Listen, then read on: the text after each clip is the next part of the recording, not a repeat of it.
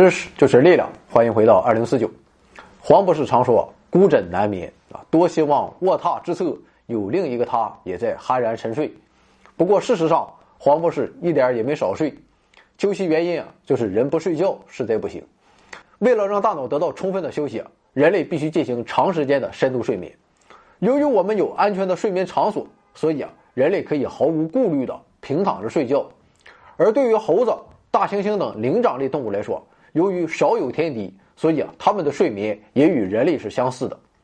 当然了，在动物界中还存在着许多奇葩的睡眠方式，比如说大象，它是一边警戒着四周，一边迷迷糊糊的站着睡。成年象一般睡三个小时，而幼象则会在父母的守护下躺着睡。马的情况也和大象是类似的。还有一些动物，它进行的是所谓的。半球睡眠，比如说海豚啊，它就是一边游泳一边让左右大脑轮流睡眠。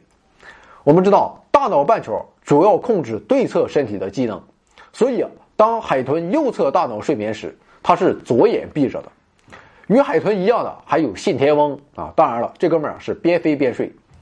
还有一些鱼的睡觉方式啊更为奇葩，比如说金枪鱼啊，它们有时候每游六秒钟，速度就会下降一点。人们一般认为啊，在这期间它就是睡着了。其实啊，对于鱼类、两栖类以及爬行类动物来说，我们不能根据其脑波来严格区分它们是否在睡觉。那么这被称为仿睡眠状态，或者是行动睡眠。那么人为什么就一定要睡觉了？啊，因为实在扛不住。从一九六四年十二月二十八号早上开始，十七岁的美国高中生兰迪·加德纳开始了挑战不睡觉的记录。这哥们儿从十二月二十八号早上六点钟开始，到一九六五年一月八号早上六点钟为止，连续十一天二百六十四个小时没有睡觉，一举打破了连续不睡觉的世界纪录。而兰迪的这次挑战也为科学家研究睡眠提供了绝好的机会。在第二天，兰迪的眼睛便无法聚焦。那么在第二天过后，兰迪的眼睛过于疲劳啊，也就不再看电视了。第三天，兰迪出现情绪不稳定和想吐的症状。第四天，思维无法专注，并出现幻觉，一度把路标看成了人。同时啊，兰迪的记忆力开始减退。根据他自己的描述，就好像脑袋上被布紧紧缠住了一样。据推测，从第四天开始，兰迪便开始发生微睡眠现象，也就是在自己不注意时，大脑进行了极其短时间的睡眠。挑战进行到第五天，兰迪开始间歇性的陷入幻想。第六天，兰迪的视觉立体感下降，看来啊，他是要变身二维生物了。第七天，兰迪明显的表现出口齿不清，语调也变得不再抑扬顿挫。第八天，发音变得不清楚。第九天，思考变得零碎，话也总是说不完整。第十天，记忆力与语言能力显著下降。啊，第十一天和前一天差不多啊，就是更加恶化了。另外，在整个实验期间，兰迪的姿势和走路的姿态与平时并没有什么区别。但是啊，如果伸展胳膊的话，就会发现他的手指在颤抖。此外，由于强烈的睡意和无力感向他袭来，使得他无法抬起眼皮，眼睑下垂。同时啊，也可以看到眼球有细微的痉挛现象。可以说，在不睡觉期间，兰迪的身心都出现了多种异常情况。那么，在刷新世界纪录之后，兰迪睡了十四小时四十分钟左右，之后又过了一周时间，他才恢复了正常的睡眠周期。幸运的是，兰迪并没有出现什么后遗症。不过，曾经有人因为连续不睡觉而造成了大脑损伤，所以啊，建议大家一定不要模仿。那么，人不睡觉究竟会不会死呢？动物实验表明，强制不让大黑鼠睡觉的试验开始两个星期后，大黑鼠的皮肤开始出现肿瘤，体温下降，即使进食也日渐消瘦，并最终在四周左右时死去。分析认为，这是因为长时间不睡眠而导致免疫机能低下，得了通常不会得的感染性疾病而死去的。而对于人类来说，由于没人会做这样的实验，所以啊，我们也不知道不睡觉究竟会不会死。可能也和老鼠的情况是一样的，不过不睡觉实在是扛不住，所以啊，可能是在真正困死之前就睡着了。不过，不论是人类挑战极限还是动物实验，我们都可以看出来，睡眠一定是维持生物机能所必须的。而且从那些因为不睡觉而产生的症状中，我们也可以反推出睡眠到底起着怎样的作用。那么睡眠它到底有什么用呢？睡眠的作用之一啊，就是使活动了一整天的劳累的身体得到放松。其实啊，在大多数情况下，即使不睡觉，只是躺着休息，也能缓解肉体的疲劳。但要说到大脑的疲劳，那不睡觉就绝对缓解不了。兰迪身上发生的异常，正是由于大脑机能减退，无法发挥正常功能而造成的。可见，睡眠的一个重要作用就是恢复大脑机能。虽然成年男性的大脑重量只占体重的百分之二左右。但是其消耗的能量却占到人体消耗总能量的百分之十八左右。大脑它是如此活跃的器官，那么要想使其发挥正常机能，就必须要充分蓄力。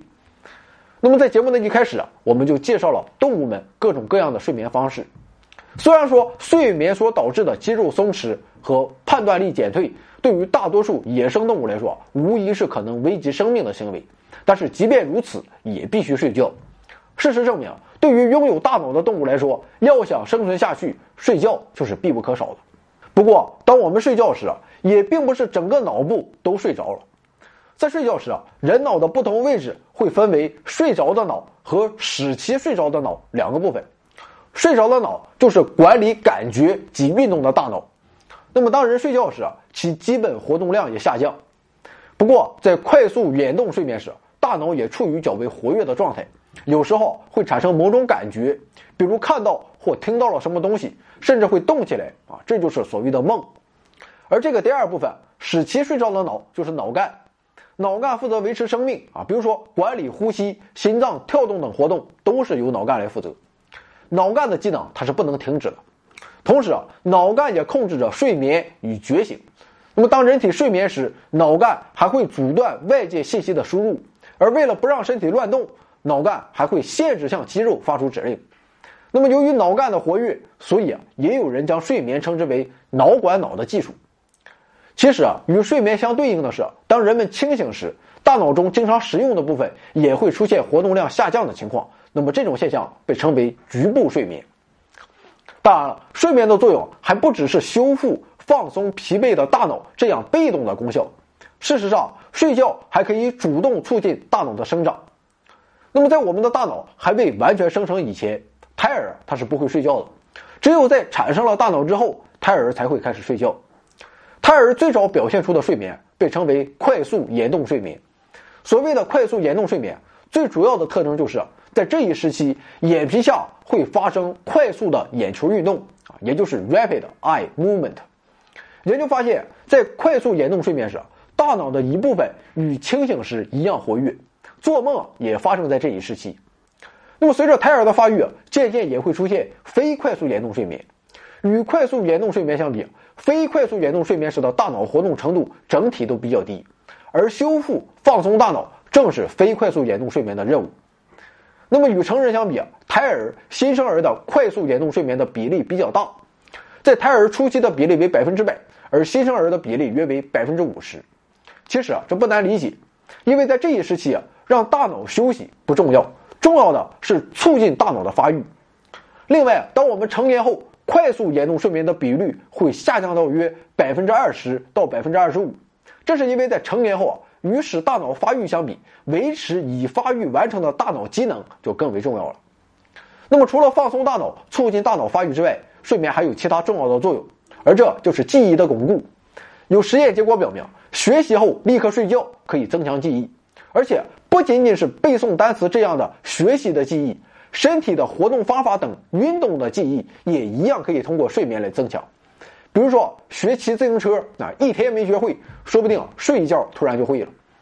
不过，到底是快速眼动睡眠还是非快速眼动睡眠对记忆的巩固有着积极的影响，目前还没有定论。我们也没有完全了解睡眠中大脑它是如何巩固记忆的。总之啊，学习完了啊，睡一觉是有好处的。那么，睡眠的过程中，它到底会发生什么呢？睡眠的节奏又是怎样的呢？